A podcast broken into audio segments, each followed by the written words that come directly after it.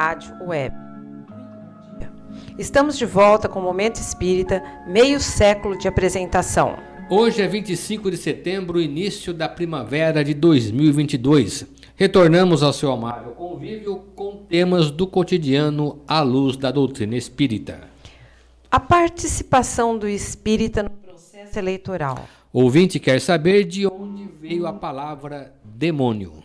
Porque as pessoas dizem que não se deve discutir religião. Como o Espiritismo encara a questão da felicidade nesta vida? Fatalidade é uma palavra que não cabe no Espiritismo. Meimei agradece colaboração que recebeu na festa do café. Tributo à natureza hoje, à tarde, no Bosque das Cerejeiras. Você pode participar de Momento Espírita enviando perguntas ou comentários por telefone ou WhatsApp para 14 981 785275. Repetimos, 14 981 785275. Mande sua mensagem agora mesmo. Além do aplicativo da Unirádio Web, o programa também pode ser acessado diretamente pelo site www.uniradios.com.br. E atenção, ao final desta edição, vamos sortear entre os ouvintes mais uma obra espírita. Trata-se do livro Caminhos para a Vida, autoria do espírito Hamed pelo médium Marcelo Cortes, editora M. Se você quer concorrer a este livro, mande mensagem por WhatsApp ou telefone até 5 para o meio-dia, para o número 14 981 78 5275 apenas para dizer que está ouvindo o programa. E se é a primeira vez que você participa deste programa, não esqueça de nos passar por WhatsApp seu nome completo e endereço. Equipe que está atuando nesta edição de Momento Espírita. Controle técnico e sonoplastia, Rubinho Botino. Apresentação, Sônia e Marco Antônio.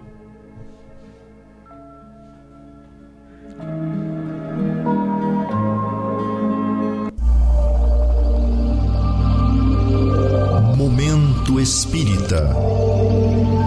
Um tempo de paz.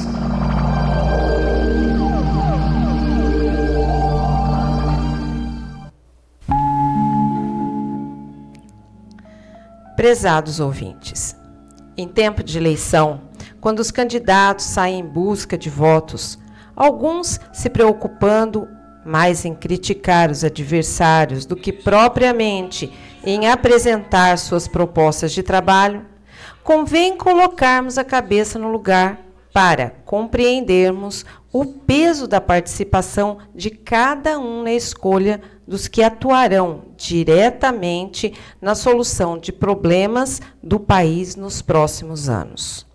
Este é um princípio de uma sociedade democrática e, mais do que isso, de uma sociedade que se diz cristã interessada no bem-estar de todos, principalmente na parte mais sacrificada da população.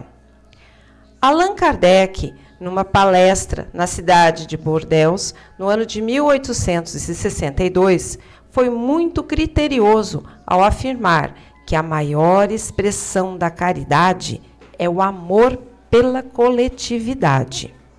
Esse amor se manifesta pelo nosso interesse em colaborar com o bem comum. Quem procura essa condição e está realmente interessado no bem coletivo pode se dizer verdadeiro cidadão. No entanto, sabemos o quanto ainda é difícil nos despojar de interesses pessoais e das paixões políticas com que nos deixamos envolver. Infelizmente, quase sempre estamos voltados para as nossas conveniências, pensando nos dividendos de que podemos desfrutar com a eleição deste ou daquele candidato, seja em cargo executivo ou legislativo. As pessoas que costumam trabalhar pelo bem coletivo, porque pensam no geral antes de pensar no particular, não precisam necessariamente ocupar cargo público eles já, já fazem isso. A grande maioria dos cidadãos comuns está ajudando seu povo através do trabalho honesto do dia a dia. Alguns se doam por conta, conta própria. São os que se identificam com uma boa causa, os que se engajam em tarefas e ações sociais e que, de fato, representam o interesse da população. O ideal seria que essas pessoas assumissem postos de comando e participassem diretamente nas decisões da ordem pública e social, porque são elas os verdadeiros políticos, na acepção ampla da palavra política. Caros ouvintes, é claro que entre os candidatos sempre há os que alimentam bons propósitos e pretendem fazer algo bem, pelo bem da população. Contudo, compete a cada cidadão, no momento de votar, levar em conta essa qualidade. Assim, quem vota em determinado candidato só por interesse próprio não está cumprindo seu papel de cidadão. Se todos os cidadãos só pensarem em si mesmos na hora do voto, será muito difícil buscar soluções para todos. Precisamos de pessoas sérias que se coloquem acima do bem particular para se dedicarem ao bem geral. O movimento espírita, fiel ao ideal da doutrina, permanece à margem das, discussões político-partidárias, recomendando aos seus seguidores que, na hora do voto, procurem escolher os melhores de acordo com suas consciências. Nunca se prevaleçam desse instrumento sagrado que é o voto para buscar apenas e tão somente o benefício próprio. A cidadania, na sua expressão mais ampla e profunda, consiste em atuar pelo bem da sociedade, principalmente daqueles que têm sido os mais prejudicados, incluindo os que se acham à margem da sociedade. Em toda atividade, o amor ao próximo deve ser o guia dos que anseiam por sociedade melhor, em que o respeito à lei constitucional, que implica o exercício do respeito um ao outro seja a base política para a sustentação de uma sociedade assentada sobre o ideal da fraternidade. Momento Espírita. O rádio é do ouvinte.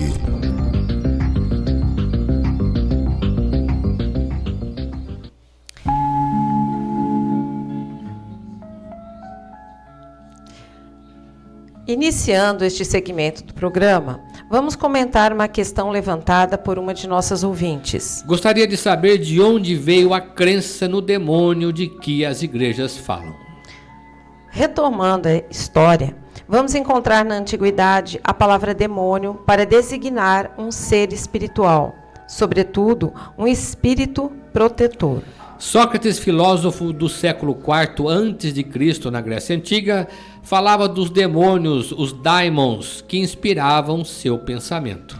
Porém, foi bem mais tarde, no cristianismo, que a palavra demônio passou a ser interpretada como inimigo ou opositor de Deus. Assim, de acordo com as religiões tradicionais, o demônio, ou Satanás, teria o seu próprio reino e estaria disputando com Deus as almas dos homens. Segundo nos parece, entretanto, se fosse assim, Deus perderia essa disputa, pois em nosso mundo há mais propensão para o mal do que para o bem mas não é assim.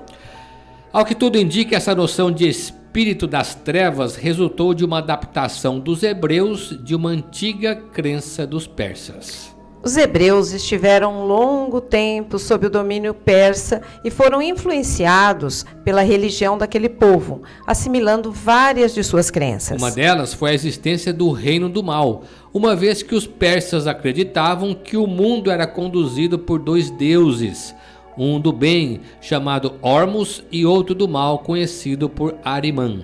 O deus do bem, Ormus, só fazia o bem, enquanto o deus do mal, Arimã, dedicava-se inteiramente ao mal, explicando assim por que existem o bem e o mal no mundo. Assim como os hebreus assimilaram dos persas a concepção da ressurreição da carne e do juízo final, eles também trouxeram para o seu sistema de crença a ideia de um ser poderoso que se declarava inimigo de Deus e que vivia atrapalhando nossa vida. Satanás teria sido no passado um anjo de Deus, portanto, criado por Deus, mas se rebelou contra a autoridade divina e fundou seu próprio reino. Muito antes do tempo de Moisés, cerca de 1300 anos antes de Cristo, não se falava em vida depois da morte, de modo que castigo e recompensa divinas aconteciam aqui mesmo na terra. Nessa época também não existia a noção de demônio. Mas, depois de alguns séculos, sob a influência de outros povos, desde os egípcios, mas sobretudo dos persas, já se cogitava da outra vida, ou seja, da imortalidade. A partir de então, castigo e recompensa só aconteceriam depois da morte no mundo espiritual, e era necessário pensar em destinos diferentes para o bom e para o mal. Os obedientes iriam para o céu, porque é o reino de Deus e os desobedientes para o inferno, que é o reino de Satanás. Evidentemente, trata-se de uma crença simplista e contraditória, mas que se ajustava bem às necessidades e aspirações do povo daquele tempo. Pensando bem, se Satanás ou demônio foi criado por Deus, ele também é filho de Deus como nós. E se já percebia a uma hierarquia e já pertencia a uma hierarquia superior que habitava o céu. Como poderia regredir ao mal? Ademais, no mundo só existe um único poder, um poder absoluto que é Deus. É inadmissível existir um outro poder com que possa se confrontar.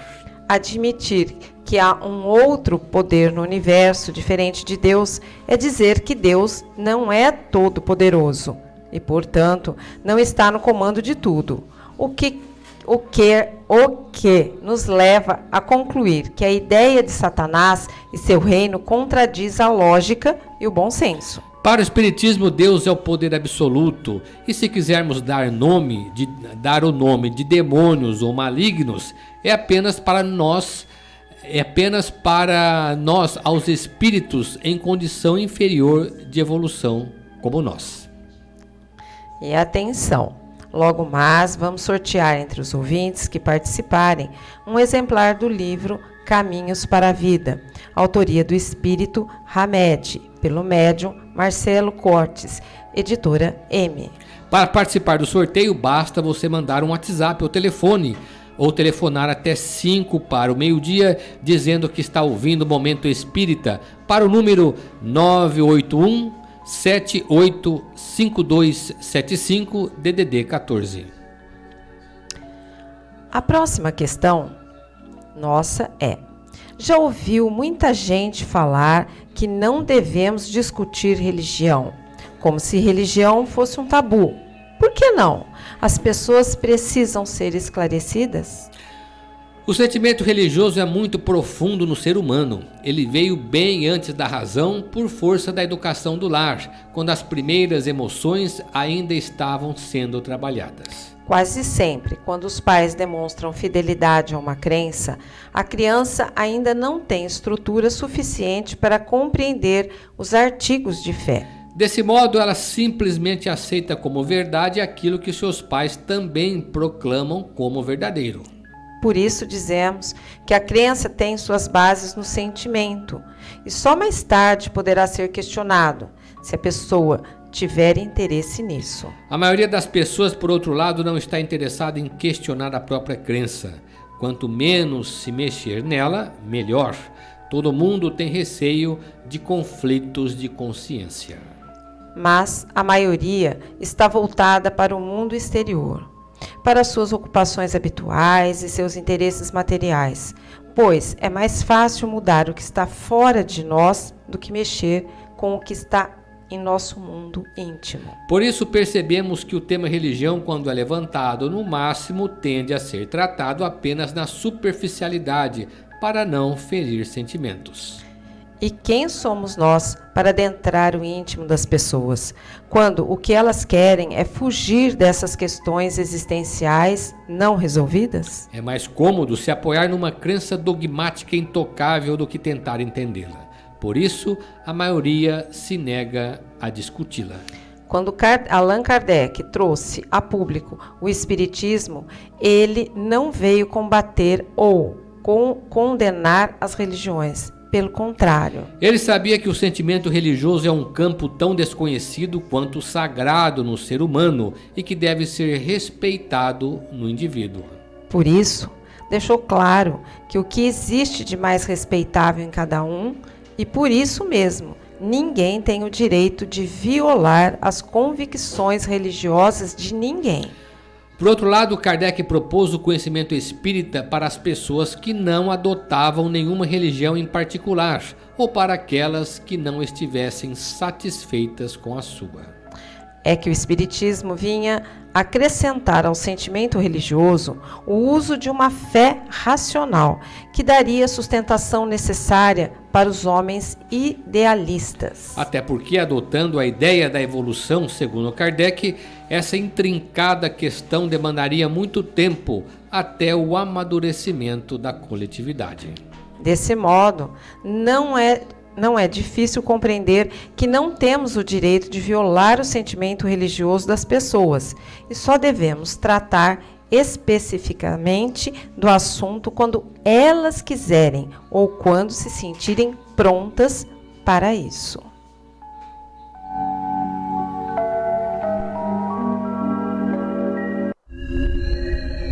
Existem muitas coisas a que às vezes não damos o devido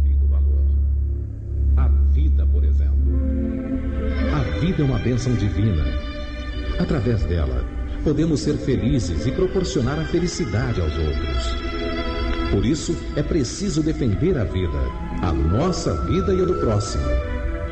Pena de morte, aborto, suicídio e eutanásia são formas de violência contra a vida as quais não podemos concordar. Lutemos em defesa da vida. Pena de morte um crime não justifica outro crime. Diga não. Suicídio.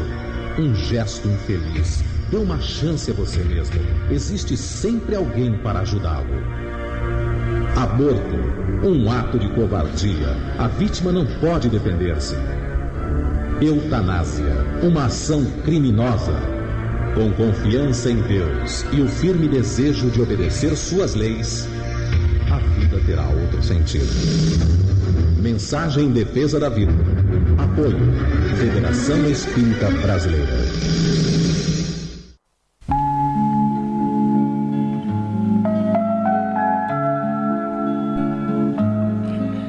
Terceira e última questão de hoje. No Evangelho segundo o Espiritismo, a gente lê que a felicidade não é deste mundo. Isso quer dizer que a felicidade é uma ilusão, pois ninguém pode ser feliz nesta vida? Você está se referindo à mensagem do espírito François Nicolas Mondelaine, cardeal de Morlot, transmitida em 1863 e que Kardec colocou no capítulo Bem-aventurados os aflitos do Evangelho segundo o Espiritismo. Mas se você ler em consideração a época e a problemática social da França naquele momento, poderá ver mais longe. Aparentemente, é uma mensagem um tanto pessimista para os dias de hoje. Mas devemos entender, caro ouvinte, que através dela, mais de 160 anos atrás, o espírito pretendia combater a ideia de uma felicidade ideal ou ilusória, que é realmente impossível neste mundo onde a felicidade, como ausência de dor e decepções, não podem existir. Todavia, segundo os autores que transmitiram o livro dos Espíritos, que é a base e o fundamento da doutrina, nós podemos sim gozar neste mundo de uma felicidade relativa. Abra, portanto, o livro dos Espíritos na questão 922. Eles afirmam que há uma medida comum de felicidade para todos os seres humanos aqui na Terra e que seria a posse do necessário para viver a consciência tranquila e a fé no futuro. É claro que na melhor condição de felicidade teríamos que contar com essas três condições ao mesmo tempo. Repetimos: a posse do necessário, a consciência tranquila e a fé no futuro. É, com certeza. Uma pessoa é tanto mais feliz quanto menos necessidade ela tem, conforme diz a questão 926. Assim, quem precisa de muito e só consegue ter pouco, não pode se sentir feliz. Essa questão está relacionada principalmente com a riqueza ou vantagens materiais. Mesmo que essa pessoa tivesse o necessário para viver, ela não seria feliz sem ter tranquilidade de consciência, pois teria de enfrentar seus conflitos íntimos. Até mesmo tendo o necessário e tendo a consciência tranquila, a pessoa não poderia ser totalmente feliz se lhe faltasse a fé no futuro. Ou seja, se ela não tivesse certeza da continuidade da vida além da morte. A ideia da aniquilação total e definitiva do ser pela morte é a mais horripilante que pode existir. Neste caso, a sua felicidade seria abalada com a expectativa da morte, que viria a qualquer momento, para lhe tirar a oportunidade de viver e de desfrutar de tudo quanto conseguiu obter nesta vida, até mesmo o afeto de seus entes queridos. Ademais, caro ouvinte, devemos considerar que, no dia a dia de nossa vida, todos nós temos bons e maus momentos, que numa hora tudo está bem, mas de repente tudo pode mudar de rumo. E daí? Se levarmos em conta essas situações pontuais dos bons e maus momentos que vão se repetindo no decorrer da vida sem a expectativa da imortalidade, não conseguiremos gozar de felicidade, pois viveríamos numa apreensão constante. Contudo, se você que nos ouve neste momento olhar para o seu passado, desde a infância até hoje, como você avaliaria sua vida, caro ouvinte? Ela teria saldo apenas negativo? Ou ela demonstraria que, apesar das dificuldades e percalços do caminho, você se sente bem porque percebe que evoluiu como pessoa humana e que está melhor hoje consigo mesmo?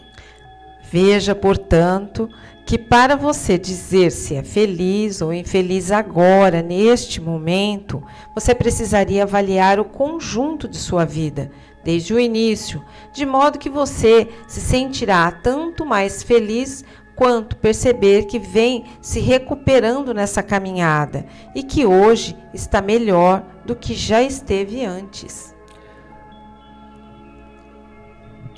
E atenção ouvinte para estes avisos. O Centro Espírita Caminho de Damasco, Grupo Espírita Fraternidade de Garça, localizado na Rua Gabriela 178, está funcionando regularmente todos os dias da semana. Domingo às 18 horas, a aplicação de passes para interessados. Crianças acompanhadas dos pais ou responsáveis serão atendidas antes dos adultos às 5 e meia da tarde. No caminho de Damasco, os passes acontecem diariamente, de domingo a sábado, menos na quinta-feira. Portanto, durante a semana, só não temos passes na quinta-feira. Aquelas pessoas que buscam atendimento fraterno, que queiram conversar particularmente sobre seus problemas, podem ir neste mesmo horário ao centro para serem atendidas no mesmo dia, se possível, ou então agendarem o atendimento para uma outra oportunidade. Os que quiserem ser atendidos no domingo devem chegar ao centro com pelo menos 40 minutos de antecedência, ou seja, até às 17h20. Na segunda-feira, estamos estudando o Livro dos Espíritos de Allan Kardec às 20 horas. Quinta-feira, neste mesmo horário, estudo do Evangelho segundo o Espiritismo. Sexta-feira, leitura e discussão de obras espíritas. Neste momento, estamos discutindo o livro Os Mensageiros de André Luiz. Também funciona no Caminho de Damasco a Biblioteca Batuíra, todos os dias durante as reuniões de passe, a partir das 17h30. A biblioteca empresta gratuitamente livros, DVDs, CDs que contêm estudos, palestras, seminários, filmes, documentários sobre diversos temas à luz da doutrina espírita. E atenção, ouvintes, os assistidos e os voluntários do Lar Meimei não poderiam deixar de manifestar publicamente seus agradecimentos a todos os amigos, colaboradores, autoridades municipais e população em geral pela expressiva e valiosa colaboração que prestaram à entidade durante a realização da Festa do Café. Essa preciosa participação em doação e serviços permitiu que o Lar Meimei alcançasse seus objetivos e contribuísse para um engrandecimento do evento que, sem dúvida, beneficiou a cidade e o público em geral.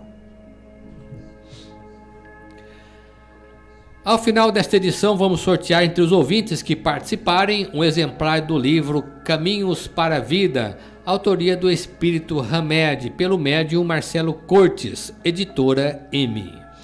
Para participar do sorteio, mande um WhatsApp até 5 para o meio-dia para o número 981 785275, código 14.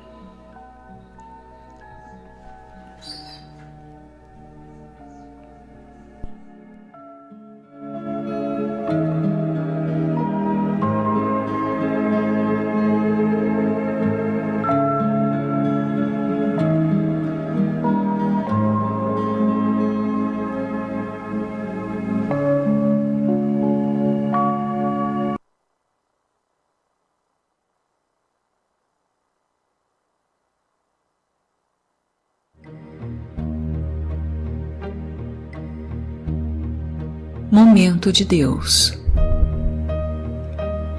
Passará talvez despercebido para nós, contudo, ele existe no tempo, o momento de Deus. Desgastamo-nos tantas vezes, desperdiçando elevados momentos da tão necessária atenção que nossos entes queridos esperam de nós, nos desperdícios da inquietação esforçando-nos em impor a fé religiosa naqueles que amamos, esquecidos de que o Criador lhes dedica mais amor que nós mesmos. Deus espera. Por que desanimar de nossa parte quando a edificação espiritual das pessoas nos parece tardia? Com isso, não desejamos dizer que somente nos resta abandonar ao vento das provações aqueles entes queridos para os quais aspiramos o entendimento maior. Reflitamos que se a divina providência os confiou a nós, certamente agiu assim através das pessoas e circunstâncias que nos rodeiam, aguardando algo de nossa cooperação no amparo a eles. Em tempo algum, nos será correto deixar para Deus as obrigações que nos competem. O que nos impõe, igualmente, é verificar que existe a parte de Deus em cada realização. E na parte de Deus, nossas exigências não têm acesso. Não conseguimos nos antecipar de maneira alguma ao momento de Deus e nem fazer o que cabe a Ele realizar. Todavia, somos convidados a preparar-lhe condições adequadas ao surgimento vitorioso. À medida que nosso espírito amadurece, somos elevados à categoria de semeadores nas almas. Nesse sentido, Recordemos os cultivadores da terra que sustentam a civilização e asseguram a vida. Nenhum deles, por mais sábio, consegue desentranhar com as próprias mãos os princípios da semente, cujo embrião possui um instante próprio a fim de romper envoltórios e desabrochar a plena luz. Ainda assim, efetuam com exatidão os sulcos na terra, administram adubos, dosam a irrigação, garantem a defesa da planta e efetuam enxertias, quanto se façam necessárias ao rendimento da produção. Se não nos é possível investigar o serviço divino na intimidade dos processos da natureza, há inadiável serviço do homem na esfera da natureza para que a natureza corresponda intensamente ao toque de Deus.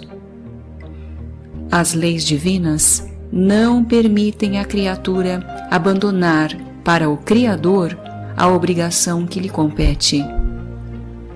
Ama, pois, teus pais, filhos, amigos e companheiros indiferentes ou ateus, tais quais são por agora, sem te esqueceres de ajudá-los com simpatia, cooperação, fraternidade e bons exemplos, a se exprimirem por valioso auxílio prévio. Trabalha e prepara com eles e junto deles o futuro melhor na convicção de que, em matéria de compreensão e penetração nos reinos do Espírito, os mais elevados anseios humanos são obrigados a esperar o momento de Deus.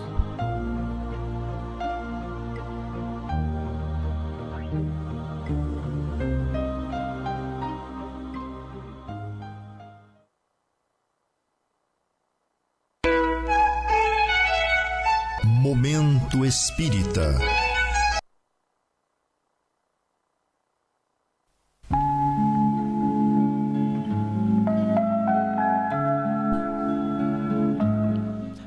Caros ouvintes, estará acontecendo daqui a pouco, a partir das 15 horas de hoje, mais uma edição do Tributo à Natureza, promovido pela USE Intermunicipal de Garça. O evento vem se realizando anualmente com a finalidade de homenagear a natureza na entrada da primavera, com o um plantio de mais uma árvore junto ao Bosque das Cerejeiras, numa cerimônia simples, mas de profundo significado. Contamos com a sua presença. O Clube do Livro Espírita de Garça é um serviço do Centro Espírita Caminho de Damasco. Obtendo os livros por preços bem abaixo da tabela, o clube permite que as pessoas os adquiram por 20 reais, que elas vão pagar quando receberem o livro em suas casas. E atenção, neste mês de setembro, o Clube do Livro estará trazendo a obra intitulada Desistir da Vida Não é a Solução, de Isabel Skock. Em Desistir da Vida Não é a Solução, como o próprio indica, vamos conhecer a situação no mundo espiritual de diversas pessoas que impensadamente interromperam sua vida física recorrendo ao suicídio. Para receber o livro, basta você se associar ao clube ligando para a Luciane no celular 14 988 130905 ou enviando e-mail para clube do livro arroba caminhodedamasco.org, dando nome e endereço de entrega. O Clube do Livro só realiza entregas na cidade de Garça. Atenção! Entrando no site do Centro Espírita Caminho de Damasco, você vai obter uma série de informações sobre o centro e sobre o Espiritismo. Você pode entrar facilmente nesse site acessando o link www.caminhodedamasco.org.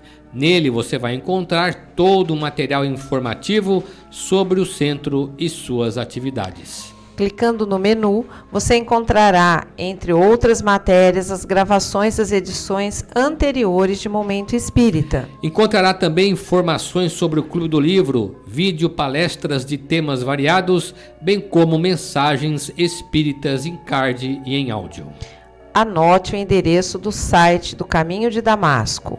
É www.caminhodedamasco.org.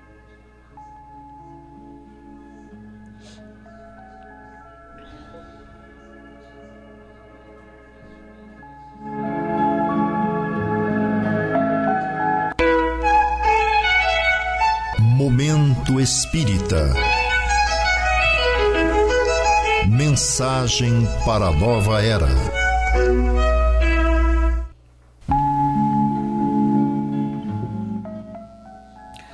conhecendo a doutrina espírita fatalidade.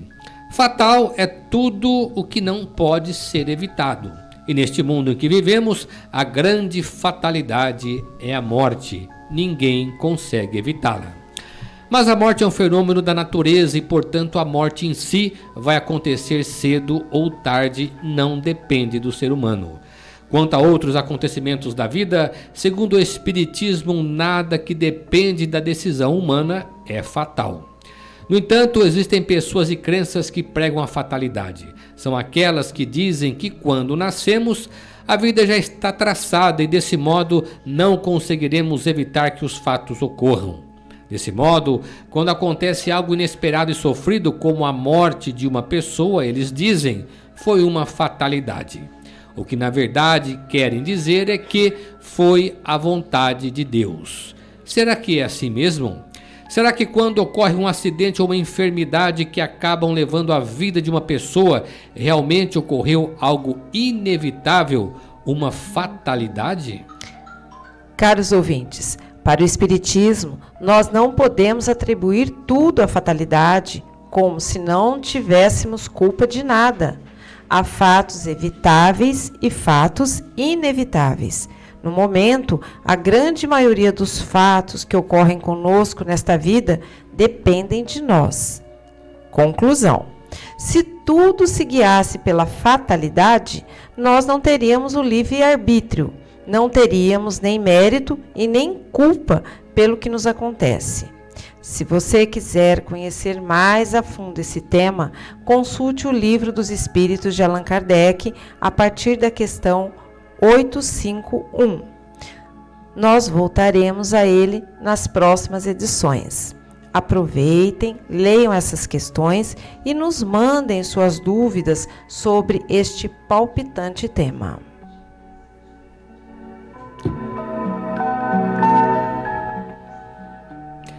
E vejamos agora quem foi ouvinte ou ouvinte sorteada no programa de hoje, dentre os que ligaram e que vai levar um exemplar do romance Caminhos para a Vida, autoria do Espírito Hamed, pelo médium Marcelo Cortes, editora M. O livro saiu para Luzia Moreno, residente em Garça. Nossos parabéns, Luzia. Você pode pegar seu livro na loja Leves de Garça, na rua Minas Gerais 148, centro da cidade, nesta semana, de segunda a sexta-feira, no horário comercial. Estamos encerrando mais uma edição de nosso programa de domingo, agradecendo sua amável audiência e sua atenção. Não saiam da emissora. Permaneçam na Universitária Web para assistir em seguida o programa Perspectiva com Sônia Mares, Mares Carvalho, contando com a participação do Rubinho Butino, discutindo temas da atualidade. Após o programa Perspectiva, na sequência ainda teremos 5 minutos com você, com Luiz Armando de Freitas Ferreira, e em seguida História de uma Mensagem, com a equipe do grupo Os Mensageiros. Ao final desta edição, Momento Espírita deseja a você e a todos os seus saúde e paz. Que forças renovadas e elevados propósitos lhe confiram os melhores momentos de convivência e harmonia com seus entes queridos. E para encerrar, vamos ouvir uma mensagem espiritual na voz de Chico Xavier.